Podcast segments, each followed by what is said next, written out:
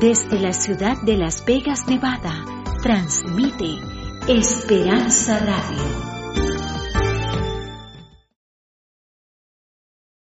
Ayer vimos ah, claramente que somos salvos por fe, salvos por gracia, salvos por la sangre de Cristo Jesús y salvos por las obras de Cristo. Y hoy quiero darles un testimonio, una historia que se está escribiendo para hacer una película, que va a ser muy pronto, va a salir en los lugares donde se ponen las películas del mundo, el cine, lo que sea. Y esto es la historia de conversión. Ayer vimos los pasos. Los pasos de la salvación. ¿Se acuerdan el drama que hicimos? Pero hoy vamos a, ver algo eh, que tiene que ver con eso. Porque la salvación está unida con la conversión.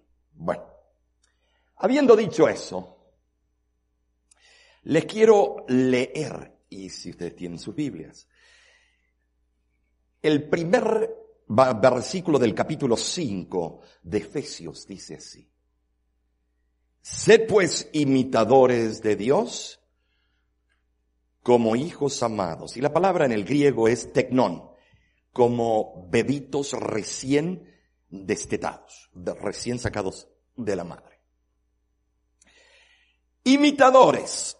Ay, ay, ay, vamos a ver, el mundo está lleno de imitadores, ¿no es cierto? Las propagandas, los cantantes, los deportistas, todos están para ser imitados. Eh, no se puede creer, llegamos a Cuba y en Cuba era o camisetas de Ronaldo o camisetas de Messi. Y, yo digo, pero este es un país comunista. ¿Cómo las consiguen? Resulta ser que vienen los turistas de España y dejan las camisetas a estos niños. Y estimados, cuando usted habla con ellos, ah, yo quiero ser como Messi, quiero ser, ya no tanto en Cuba el juego de béisbol, sino ahora el fútbol está agarrando auge. Porque de verdad es el deporte de los pobres, no el profesionalismo. Es nada más poner dos conos, un balón y jugar. Más nada. Pueden jugar descalzo en, en diferentes partes del mundo, así lo hacen. Pero lo que vas a escuchar esta noche es algo impresionante. Y espero que te sirva. ¿Se acuerdan en los años 50? Todo el mundo estaba aloquillado por una música que acababa de gestarse. Y su protagonista principal era uno de pelo negro, ojos azules, que se peinaba para atrás y era el muñeco de las damas, el galán de las damas. ¿De quién me refiero? Elvis, es verdad. La moda era pegadito los pantalones y high waters. Inundaciones. Así, ¿ve? Inundaciones. Eh, además, eh, se ponían una solución en el pelo que quedaba tan duro que si usted metía los dedos quedaban ahí anclados. Pero eh, quedaba bien, brilloso, brilloso. Las moscas le seguían a uno, pero quedaba bien. Entonces, llega los años 60 y cambia el asunto. Ahora aparece un cuarteto en el Ed Sullivan Show en donde en Nueva York, que viene desde Inglaterra, se peinan con, con flequillos y tienen un acento inglés. ¿De quién me refiero? Los Beatles. Qué bien que saben, ¿eh? Me gusta, así, así, está bien. Eh, no, no, son cerrados, conocen bien, ¿eh? está bien. Luego en los años 70 se vuelve más loca la, 60, eh, 70, em, eh, detrás de nuestra casa en Nueva York, cuando vivíamos allá, estaba el lugar a donde ocurrió el, gran eh, concierto. Un millón de personas, llenos de hippies y de todo, que fueron. ahí tocó Santana, bueno, Hendrix y un montón. ¿De qué me refiero? Woodstock. Muy bien. Cambió el asunto. Pero por otro lado empezaron las discotecas y los pantalones anchos que parecían eh, abajo, barrenderos de calle. Los pantalones eran unisex, sin bolsillo atrás, y eran apretaditos, de colores, camisas torno asolado, se dejaba abierta la camisa porque los pelos llamen la atención del hombre. Y estimados, eh, se inmortalizó esa música llamada disco. Ay, ay, ay. Eh, eh, fue tremendo. Todo el mundo imitando, imitando. Viene una película con John Tres Vueltas, Travolta. Y Olivia, Olivia Newton-John en fiebre de qué? Sábado noche. Muy bien. Señores, todos estaban aloquillados con esto. Ay, la música, eh, Studio 54, no sé cuál allá en Nueva York. Era algo tremendo. Eh, la gente estaba eh, fascinada con The Village People y con el canto Macho Macho Man. Y después uh, the Navy y YMCA y un montón de cosas, ustedes saben.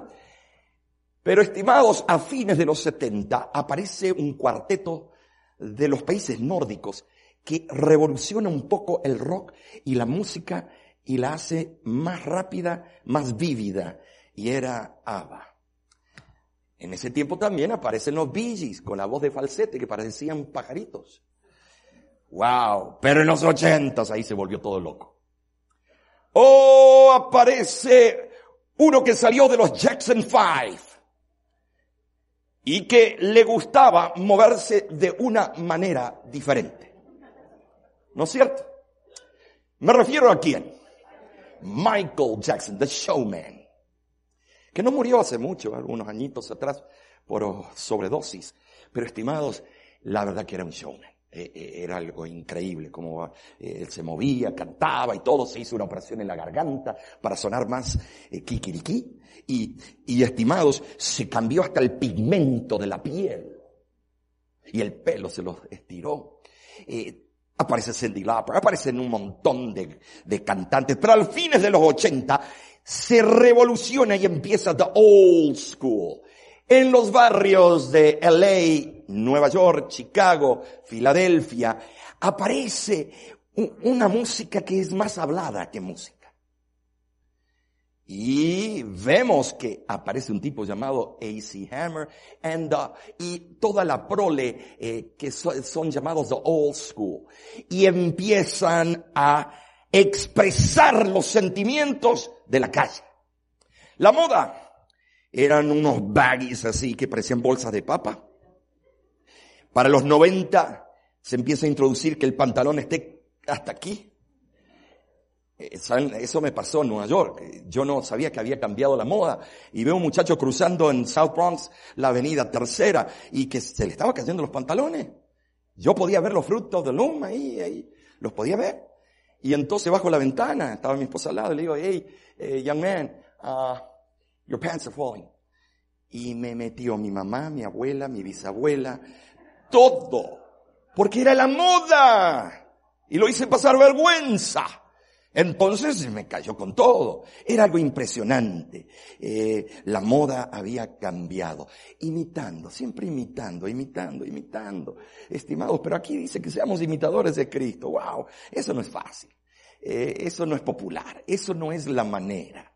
Ayer vimos que somos salvos también por gracia. La gracia de Cristo nos da un regalito, un regalito que es la salvación. Ahora, estimados, terminan los años 90 y empieza una música hip hop.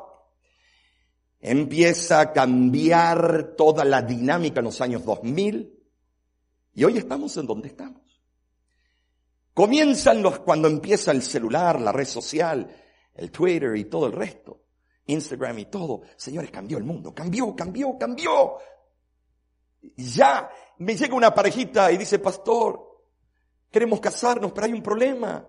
Mire, mire lo que me escribe en el celular. Mi, mi novio, y parecía un poeta. Parecía eh, Rubén Darío el novio. Pero estimados, y los dos se mandaban, pero eran obras de arte. Y dice, pero cuando nos encontramos no sabemos qué decirnos uno al otro.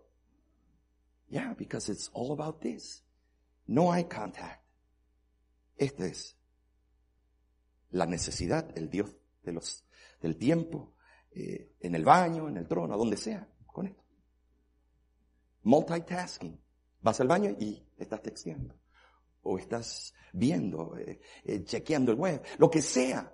Entonces, señores, el mundo se ha dedicado, como en los años 80 se pela la cabeza un famoso deportista llamado Michael Jordan y sale la propaganda, I want to be like Mike. Not I want to be like Christ, but I want to be like Mike. Ay, señores, todo el mundo quiere imitar a algo o a alguien. Entonces, yo no fui diferente. En mi juventud conocí a un varón llamado Roberto, campeón eh, de los Golden Gloves peso mediano, boxing.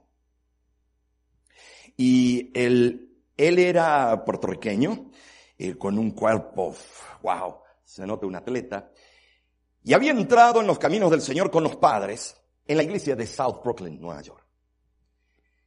Y este joven tenía un talento, e, e, un carisma, arrasaba con la gente.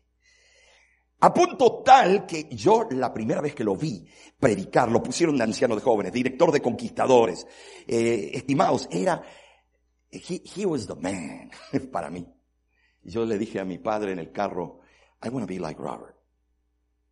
He's, he's the guy I want to be like. Quiero ser como Roberto. Entonces, eh, señores, Roberto seguía y las iglesias alrededor hablaban de Roberto, que era lo mejor, que iba a ser un futuro evangelista, iba a ser el bullón de la iglesia. Entonces, aquí viene lo bueno. Viene su mejor amigo y le dice, desde el Bronx viene al sur de Brooklyn, al Boro, y le dice, mira, eh, compadre, tú tienes talento, tú eres Tú, tienes carisma. Tú vas a llegar a ser presidente de una conferencia. Vas a llegar a los lugares más altos de la iglesia. ¿Qué te parece, estimado, si nos vamos a AUC, Atlantic Union College, en Massachusetts? Te preparas y vas a ser un éxito. Y te tengo un secreto en esta noche. No interesa qué lugar vayas, que tú crees que están llenos de santos. Recuérdate que en ese lugar siempre va a haber la influencia de Satanás. Y te voy a decir por qué. Porque a Satanás no le interesa donde están todos perdidos. Satanás le interesa el lugar donde están todos luchando para no estar perdidos. Entonces llegan a la universidad. ¡Wow! Un galanazo. Sería lindo poner la foto al final. Y agarra esto y es impresionante aparece una chica, pero con un, eh, era un despampanante, hermosa chica americana, rubia, el otro y lo, mira a él y dice, you're, the new guy, you're the rookie, tú eres el nuevo, eres el novato aquí del colegio, eres el, ah, freshman, ¿ah? Y entonces le dice, ahí te ves bien, como me habían dicho. Eh, eh, you're cute, le dijo bonito, lindo. Y los hombres eh, decimos que no, pero cuando nos halagan o nos piropean o nos chulean, um, también nos gusta. Ya, créalo, esposos, esposa, pruébelo con su esposo. Entonces, agarra y él lo queda mirando. Y ella le toca aquí la mejilla y le dice, te podemos ver esta noche eh, eh, el próximo sábado vamos a tener un party, una fiesta en la casa Fraternity House, ah, en aquel lugar. Y, y si tú vienes, ven cómo estás, que vas a gozar. Y él creía que iba a una fiesta de cumpleaños, birthday party. Y cuando llega el sábado de noche, ¿por qué? Porque eran cristianos, eran de la iglesia, guardaban las horas del sábado, lo hicieron después de la puesta de sol, el party. Todavía queda algo ahí adentro, ¿no es cierto? Y agarra. Y cuando abren la puerta, él toca, abre la puerta y sale un humo. Un humo que se parecía que se estaba quemando la casa. Y agarra y viene la, la misma chica, esa bonita. Y viene con un pucho aquí en la boca. Y lo moja.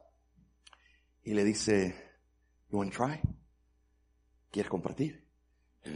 Mm, era estudiante para ser pastor, estudiante de teología, hijo de una familia encumbrada, eh, con talento, líder de la iglesia. Señores, a veces estás aquí, pero estás tan vulnerable como si estuvieses aquí.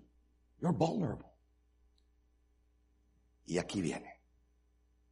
Este muchacho agarra Y ella le dice, come on, just try once. Así comienza todo pecado. Just do it once. Una sola vez. No te va a ir mal. Y agarra ahora y ella le dice, lo único que tienes que hacer es puff, puff.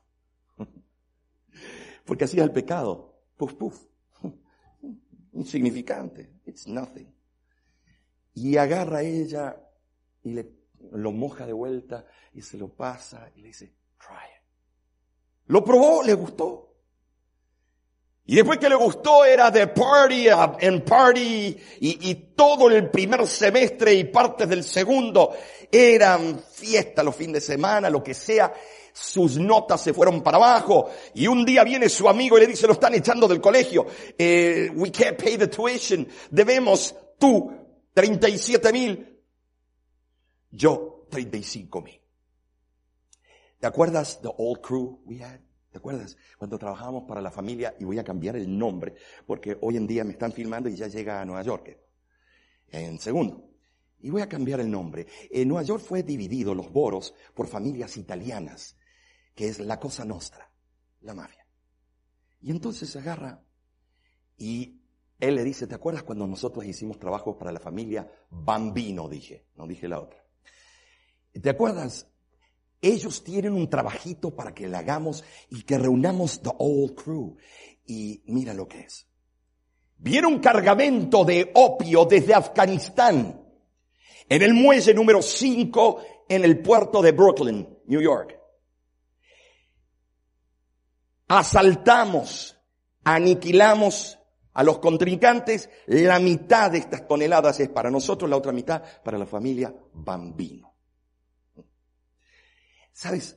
Él era líder en la iglesia, predicador, futuro pastor bullón. Tenía, tenía todo por delante, tenía todos los derechos a alcanzar al éxito, pero son las pequeñas zorras que arruinan tu vida. Y estimados, se fueron, le dieron armas automáticas y semiautomáticas, se encapucharon, acribillaron, hicieron lo que tenían que hacer. Al otro día, mi padre viene con el periódico Daily News y, me dice, mira lo que ocurrió en el muelle número 5, mira, un eh, tiroteo entre facciones, debe ser de la mafia, mira cuántos muertos, más de 15. ¿Qué íbamos a saber? Que era un hijo de la iglesia. Era Roberto, aquel que yo pensaba emular, copiarlo. I wanna be like Robert. Entonces encontramos ahora, yo te voy a dar, mira, mira, te voy a dar un, otro secreto e, en el proceso de la salvación. El problema es que Cristo vino a morir por tu potential, potencial. Quiero que me entiendas. Cuando nació Adolfo Hitler, Adolfito sin bigotes nació. Era da, gugu, era un bebé. Y cuando la madre lo agarra y lo mira a los ojos, ¿usted cree que la madre le dijo, mira, vas a ser el asesino más grande de la historia? El asesino en serie. ¿Qué madre va a decir eso de su bebé? Pero ¿por qué Adolfo llegó a lo que llegó? Porque hay un potencial inside of you. Hay un potencial dentro de nosotros que cuando es colocado en un instante en el lugar equivocado, ese potencial podrías haber sido un gran pastor o un gran científico y ahora es un gran déspota. Cristo no vino por los pecados externos, vino por tu potencial. Y ahora viene, escucha, viene, agarra y se dividen, del día a la noche llegó a ser múltiple millonario. Alquiló un penthouse en la Quinta Avenida delante del Central Park en New York, Manhattan. En el último piso. ¿Saben quién vivía en el piso eh, próximo, el de abajo? Jacqueline Onassis, que fue Jacqueline Kennedy, la esposa de John F. Kennedy. Vivía esa millonaria y el esposo venía ahí y después iban a Grecia, lo que sea. Ese apartamento todo amueblado, un limosín, cuatro guardaespaldas y contrataba a the best DJ de Nueva York y dicen, tal vez del mundo, cada fiestita le costaba 250 mil a medio millón de dólares y tenía una por semana. La Dolce Vita ahora era el rey del mundo. He owned the world. El mundo que él amaba, ese mundo se había olvidado del llamado que Dios le había hecho. Dios te hace un llamado todos los días a que hagas una entrega, estimada, estimado. Y vacilas y dejas la decisión a un lado y crees que las cosas te van a ir bien. Y cuando te alcanza con un accidente o algo el día del juicio, ¿qué harás?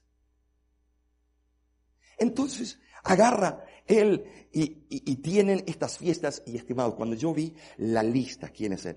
Ah, son grandes modelos que hasta el día de hoy salen en la televisión vendiendo productos. Unas modelos preciosas, europeas, otras americanas, que justo esta semana, prendiendo el televisor, vimos una de ellas, y no puedo dar el nombre, pero estimados, eh, yo, yo le dije a Nessie, a mi esposa, mira, esa es una, ella es. Pero ¿por qué asistían políticos? ¿Por qué asistían actores y estos modelos a, las fiestas de Roberto? Porque era free cocaine. Si tú eras famoso, you didn't have to buy it. Era cocaína gratis. Tú, todo lo que tú quisieras para estar en la crema. Y señores, cuando usted tiene dinero, entra a relucir el, principio de la garrapata. ¿Saben lo que es la garrapata? Que chupa, chupa, chupa sangre. Usted tiene dinero y vienen los amigos y le dicen a Roberto, hey, man, you're the greatest. You're the man. Hey, love you, man. Bro, necesito un poco de dinero, puedes prestarme 10 mil. Venía otro, puedes prestarme 100 mil. Eh, hasta algunos llegaron, préstame un millón, dos millones. Y él, puro dar. Al cabo de dos años quedó sin ningún centavo y no podía pagar el penthouse, ni el limo, ni nada. Vinieron los acreedores, se llevaron todo, todo. Y él ya estaba enviciado en el vicio de la heroína. Hijo de la iglesia, futuro pastor, conocía la verdad ¿Cómo pudo llegar tan bajo? Él colocó su potencial en el lugar equivocado y tú en esta noche tendrás que tomar la decisión como miembro de iglesia, como persona estudiada de la Biblia por años, como hijo de familias de la iglesia. Tú tendrás que tomar la decisión. ¿Eres mi salvador personal o cuando te necesito te voy a llamar? Entonces, aquí viene lo increíble. Ahora, él no sabía qué hacer. Estar en el Central Park, sin nada. Como las garrapatas que chupan, chupan, chupan, cuando se llenaron de sangre del caballo o lo que sea, caen por el propio peso, gordas. Así pasa, que cuando tú tienes dinero están todos al lado tuyo, pero cuando se te fue en la liquidez, se fueron todos. No quedó uno. Y él estaba con el vicio de la heroína. Entonces se fue caminando justo en el tiempo de Giuliani. Se fue caminando por la calle 42 y estaban los shows en vivo, así como en Ámsterdam, Holanda, los shows en vivo. Y él todavía tenía un cuerpo, levantaba pesas y se llega a uno de esos lugares y le dice, eh, necesito un trabajo, I need a job. Y lo miraron, lo vieron, dijo, está bien, ¿estás dispuesto a revolcarte, prostituirte en los shows en vivo? ¿Qué eran esos shows? Venían industriales de Japón, de Europa, pagaban por un acto 10 mil, 15 mil, 25 mil para cumplir la fantasía que ellos tenían. Y entonces habían dos actores, a veces más. Y él llegó a hacer eso con hombres, con mujeres, no interesaba con qué, para ganar el dinero y mantener el vicio. ¿Cómo puede un hijo de la iglesia, líder, llegar a esa bajeza. Fácil. Ya lo ves. Entonces, él eh, eh, un día se encuentra con una chica, una chica que era preciosa, no parecía eh, una, una, chica de la vida, con ojeras, con todo así. No, esta parecía una chica que había venido de la alta alcurnia. Y le dice, ¿y qué estás haciendo aquí? Dice, bueno, soy hija de tal juez. Pero me echaron de la casa por mal portada estoy estudiando abogacía en Harvard y vengo aquí y me prostituyo por tres meses, gano suficiente para pagar todo el tuition del año. Yo le seguí el rastreo a esa dama y hoy en día ella es jueza de la Corte Superior de uno de los estados del medio de Estados Unidos. Imagínate, la que te va a mandar a la prisión, la que te va a dictaminar que eres una mala persona. Hay que decir que la justicia del hombre es carente, de falta. La justicia de Cristo es perfecta porque fue comprada por sangre en la cruz del Calvario. Y ahora este muchacho estaba tan, tan triste, tenía años de no buscar a la madre, la madre lo estaba buscando, él se escondía, que ahora él decide suicidarse. Se va delante del Grand Central Station, donde están todos los taxis amarillos. Y ahora él se tira una vez, pero los taxis son buenos, esos taxis amarillos. ¡Pum! Lo esquivaban. Se tiró dos, se tiró tres veces y ningún taxi le dio. Por eso, estos taxis saben manejar. Y estimados, agarra él y se da cuenta que no está trabajando eso. Y ve un Greyhound bus, un bus de la Greyhound. Dijo, este no me va a poder esquivar. Y se está por tirar.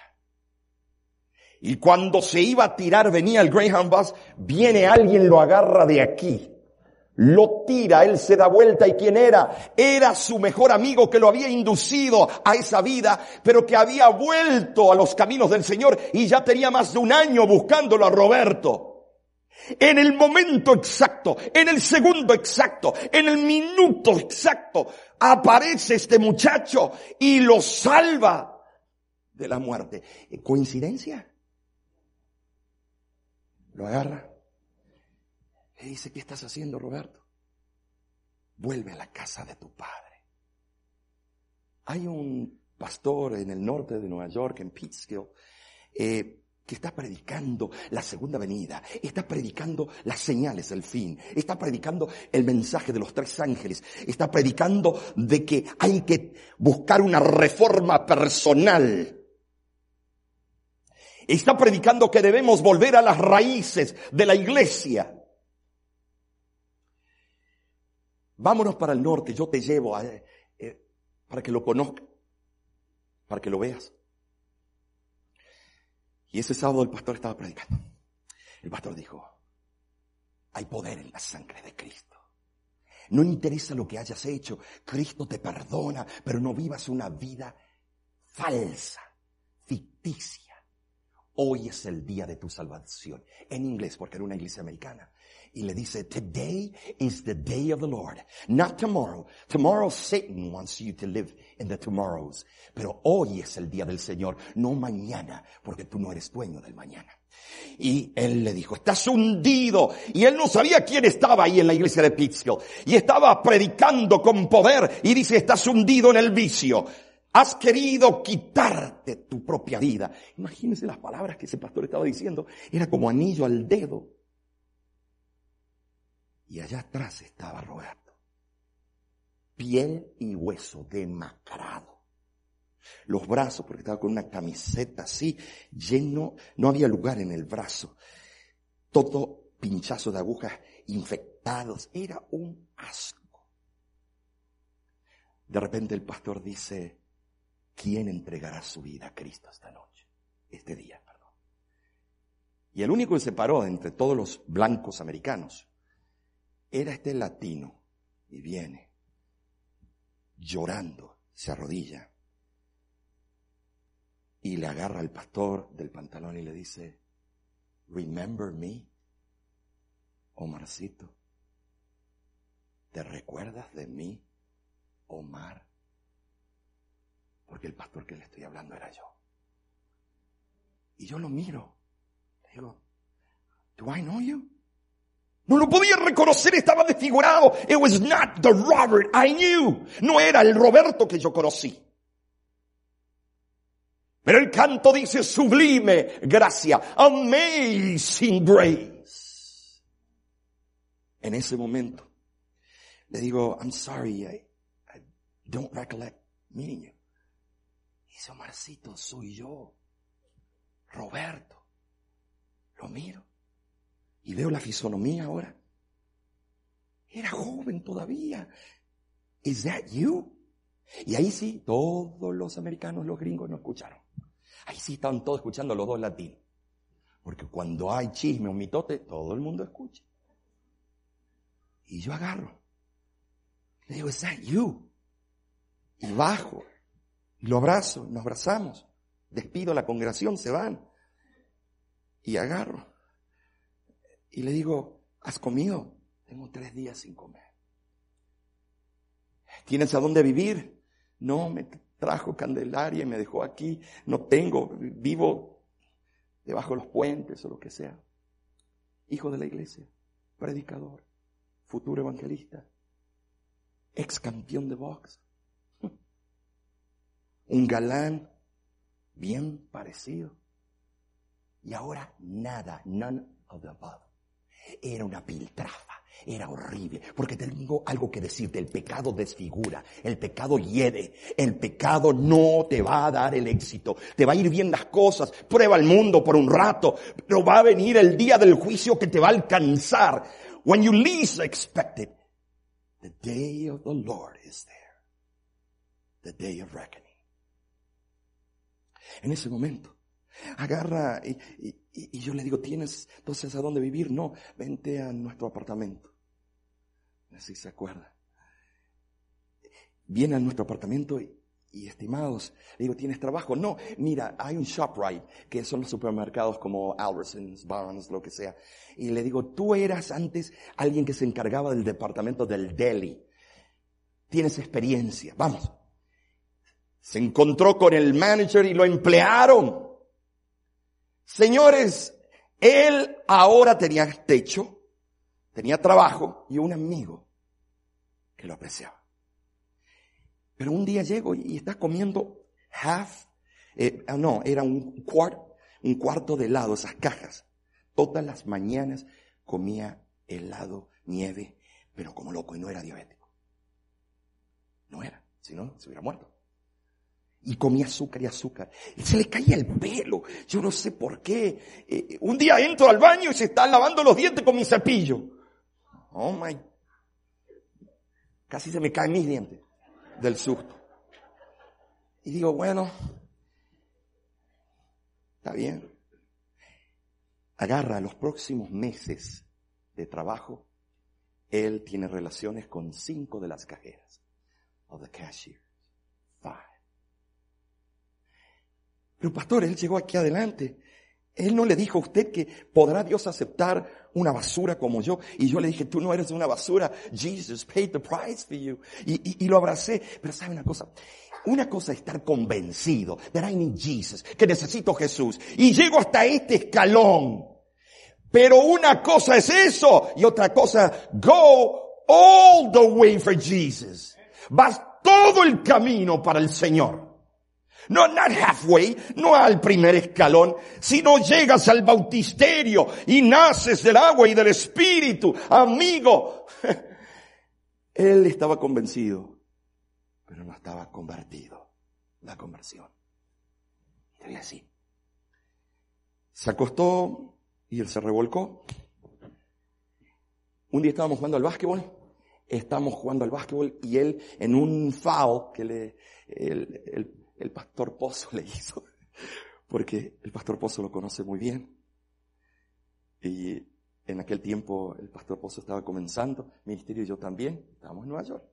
Y, el pastor Pozo le encanta el vasco. Y en uno de esos fouls se lastima contra un tubo y empieza a sangrar y no para y no para y no para. Lo tuvieron que llevar a la sala de emergencia y lo dejaron allá, le hicieron exámenes de sangre para ver cómo podían coagular las plaquetas.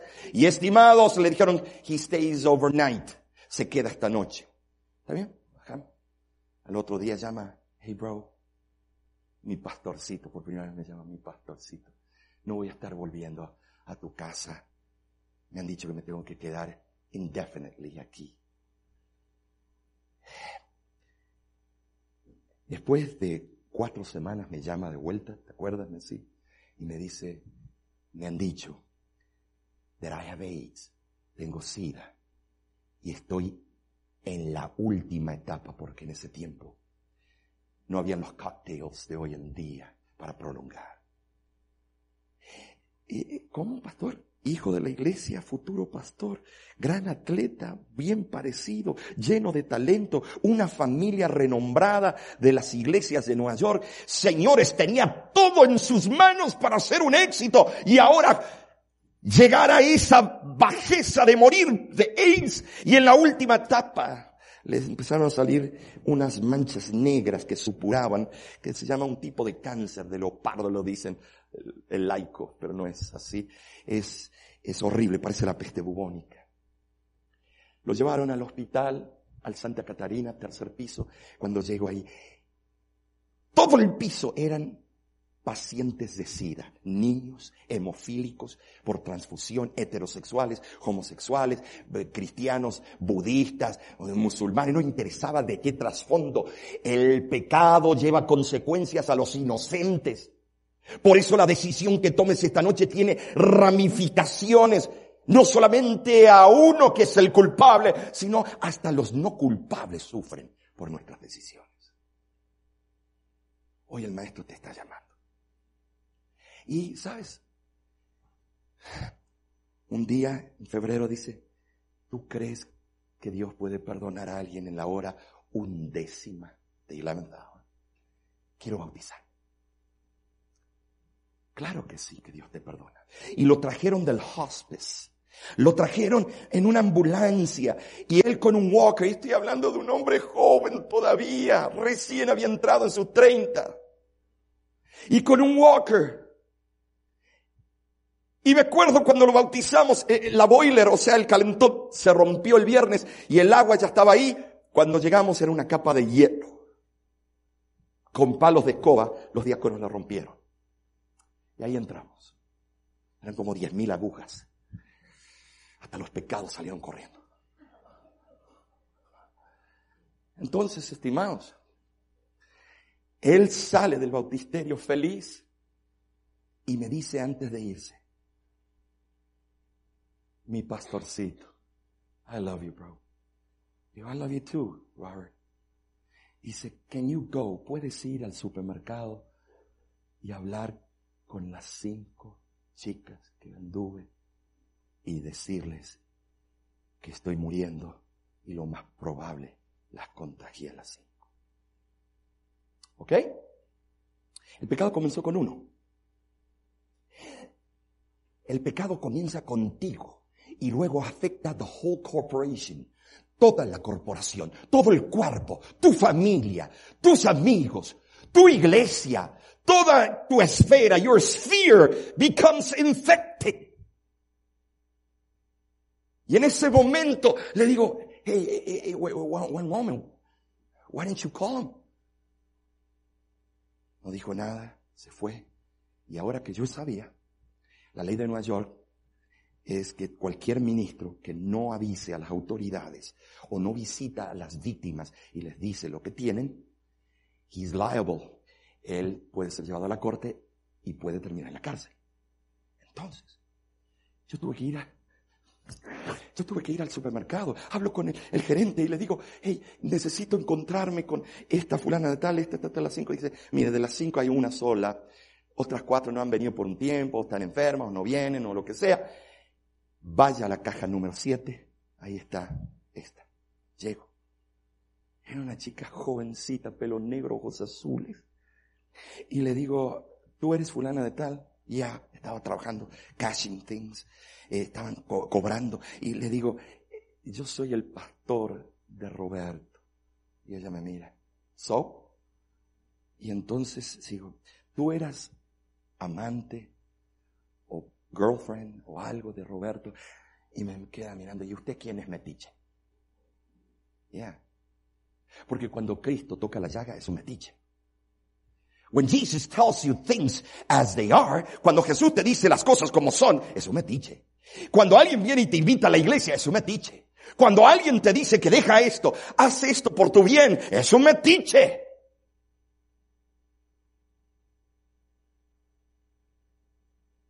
Y le digo, soy el metiche. Y me olvidé que era pastor. Me subió la sangre latino. Soy el metiche que te viene a decir que tu novio está muriendo de sida y lo más probable tú también lo tienes. No usé ética, yo sé, pero me, me hirvió la sangre. Y ahí ella cae en rodillas y empieza a llorar y yo me bajo al nivel aquí y, y le digo, levántate. Y empieza a gritar y dice tres cosas. Oh papá, perdóname papá, si te hubiera escuchado papá. Oh mamá, no, madre, madre, tan linda, te he deshonrado. Las dos cosas tenían, they made sense, tenían sentido. Pero la tercera, ahí me descolocó. Oh, si hubiera escuchado a los hermanos de la iglesia. Porque la iglesia es un pain in the neck. Los hermanos son un pain in the neck.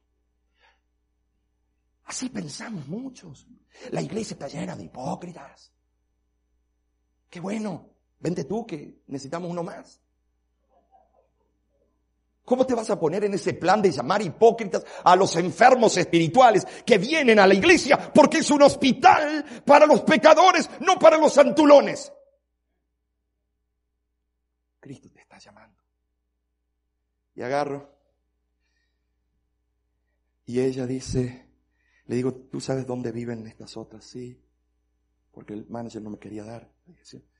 Y fui con un formulario que el departamento de sheriff daba. Y voy y visito la otra, y la otra, las cuatro. Y escuchen esto. Ustedes creen que Roberto había llegado a lo más bajo, ¿cierto? Ahora le pregunto a la primera, ¿con cuántas personas te revolcaste los últimos seis meses? Me contestó la primera, con quince. El pecado comienza con uno y no es adición ni multiplicación, it's exponential, exponencial a la potencia, la influencia y el, y, el descalabro. Fui a la otra, me dijo, with nine, tiene los nombres. Fui con la otra, me dijo, with twelve. Y cuando terminé con las cinco, era un promedio de diez cada una. Cinco por diez, Tal vez 50 afectados. 50 por 10, 500 afectados. 500 por 10, 5 mil. 5 mil por 10, 50 mil. Una sola persona en las manos del enemigo, Satanás. Fíjate la influencia de tus acciones. Hoy no viniste por coincidencia, tal vez alguien te obligó o por cortesía, dijiste, va, voy a ir. Pero si viniste hoy es porque God has a message for you, for me. Dios tiene un mensaje para ti y para mí. La noche antes de morir, al llegar al hospital, Roberto en su walker llama a todos los pacientes de SIDA y le dice esto. Yo no merezco el perdón, he sido asesino, he contagiado, pero hay un Dios en el cielo que tiene una gracia perdonadora, sublime gracia la de Cristo. Y en esta hora undécima, aunque no merezco, Cristo me ha perdonado. A ti te digo que tú tienes el derecho a entrar a la patria eterna. Y él empezó a hablarles y les dijo, Dios perdona tu pasado, prepárate, Cristo viene pronto. Ahí había musulmanes, ahí había budistas, ahí había espiritistas, ahí había de todos los trasfondos. Y aquí un hombre por morir que les dice, there is power in the blood of the Lamb. De, hay poder en la sangre de Cristo. Justo esa enfermedad que es por la sangre. Y ellos entendieron muy bien. Hay poder en la sangre de Cristo. Yo, mi punto de partida está cercano, pero quiero verlos en el día de la resurrección cuando Él los llamó, pasaron todititos adelante. Fue la mejor campaña evangelística. ¿Por qué? Porque él sentía lo que había hecho, sentía el peso de su culpa y comunicaba a todo aquel que estaba sufriendo, I am a leper just like you. Soy un leproso, igual que tú. Vayamos a Cristo. A las 3 de la mañana murió. Me acuerdo cuando estaba el féretro, el, el, el, cajón, estaba abierto. Habíamos localizado a la madre, le dijimos su hijo ha muerto. Y la preparamos, murió de sida. Llegó la madre, cuando lo vio todo desfigurado, con esas manchas negras, que trataron de cubrirla los de la funeraria, pero no pudieron. Cuando ella lo vio, le dijo, cierren este cajón, porque ese no es el hijo que yo traje al mundo. ¿Qué estás esperando tú? ¿Te crees that you know everything? ¿Crees que lo sabes todo? ¿Crees? Póngame la foto, por favor. ¿Ven allá el pastor Pozo? Mis mejores amigos, oriundo de Chile, Puerto Rico, y él es el pastor del otro distrito aquí en Las Vegas. Este era, ¿quién era ese? El Derek, nuestro hijo de bebito. Señores, ven que es un muchacho elegante era. Lo hubieran visto cuando él estaba en el cajón. Era repugnante. Porque el pecado es repugnante, desfigura. Eh, te va a ir bien en las fiestas, en las pachangas, en, en, el convivio, en ir y tener diversión día y noche. Pero tarde o temprano, cuando allá se pase lista, ¿qué vas a responder?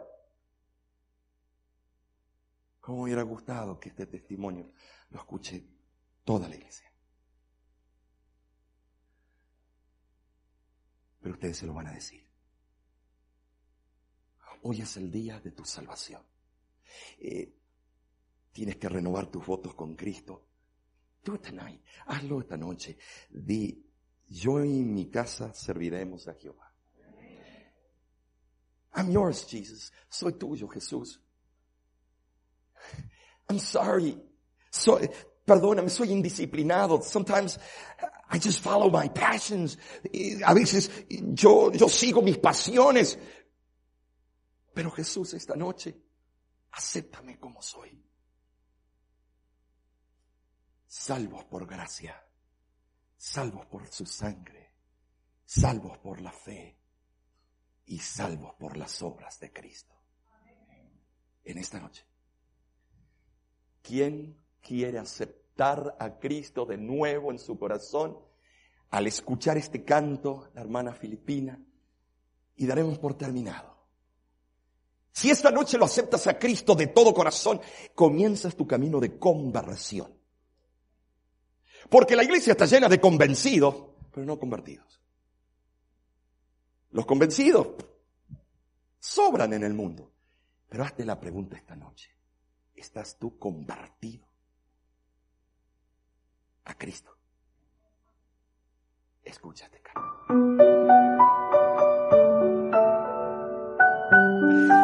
Y al escucharte, ponte de pie y ven al jardín de la oración, donde ocurren milagros, y haz tu entrega o renueva tus votos. Si hoy tú te sientes pequeño,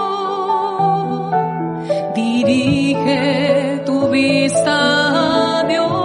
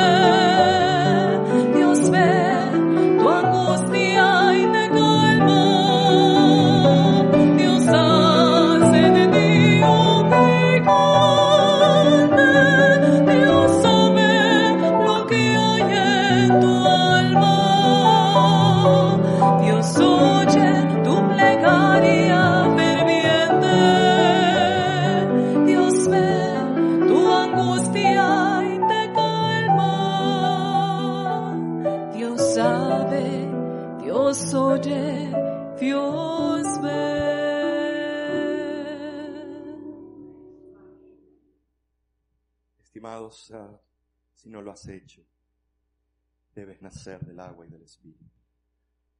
Cristo le dijo a Nicodemo, tienes que nacer del agua y del Espíritu, si no, no tendrás parte conmigo en el reino de los cielos. ¿Tú qué has pasado esta noche? Aquellos que lo han hecho ya, otros no. Otros que se han apartado y tienen que renovar sus votos. Esta semana es la semana de tu victoria. Que Dios te bendiga. Padre que moras en los cielos, bendice estas almas. Bendice todos aquellos que se pusieron de pie porque reconocen que la vida de Roberto tal vez refleja mucho nuestras vidas. Que de una manera u otra hemos hecho elecciones que no eran las mejores. Pero al fin y al cabo, la última palabra la tienes tú. Salva al alma perniquebrada. Salva a los jóvenes que están en este momento luchando con su decisión. Se han enfriado. Están tibios.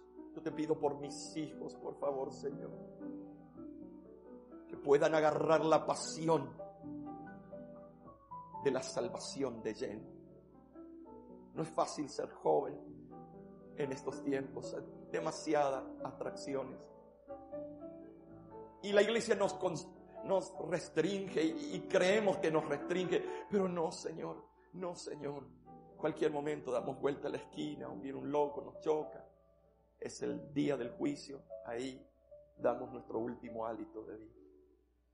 Y solamente esta decisión esta noche es la que te va a proteger y va a ser seguro de póliza de vida eterna. Hermana, hermanos, jóvenes, reconfirmaos vuestros votos con Cristo.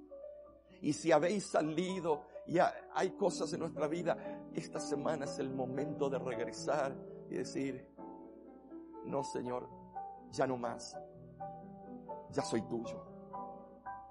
Y quiero entrar en las aguas del bautismo, quiero hacer una profesión de fe. Y si ya lo hiciste, pero te fuiste al mundo, di conmigo, quiero renovar mis votos contigo.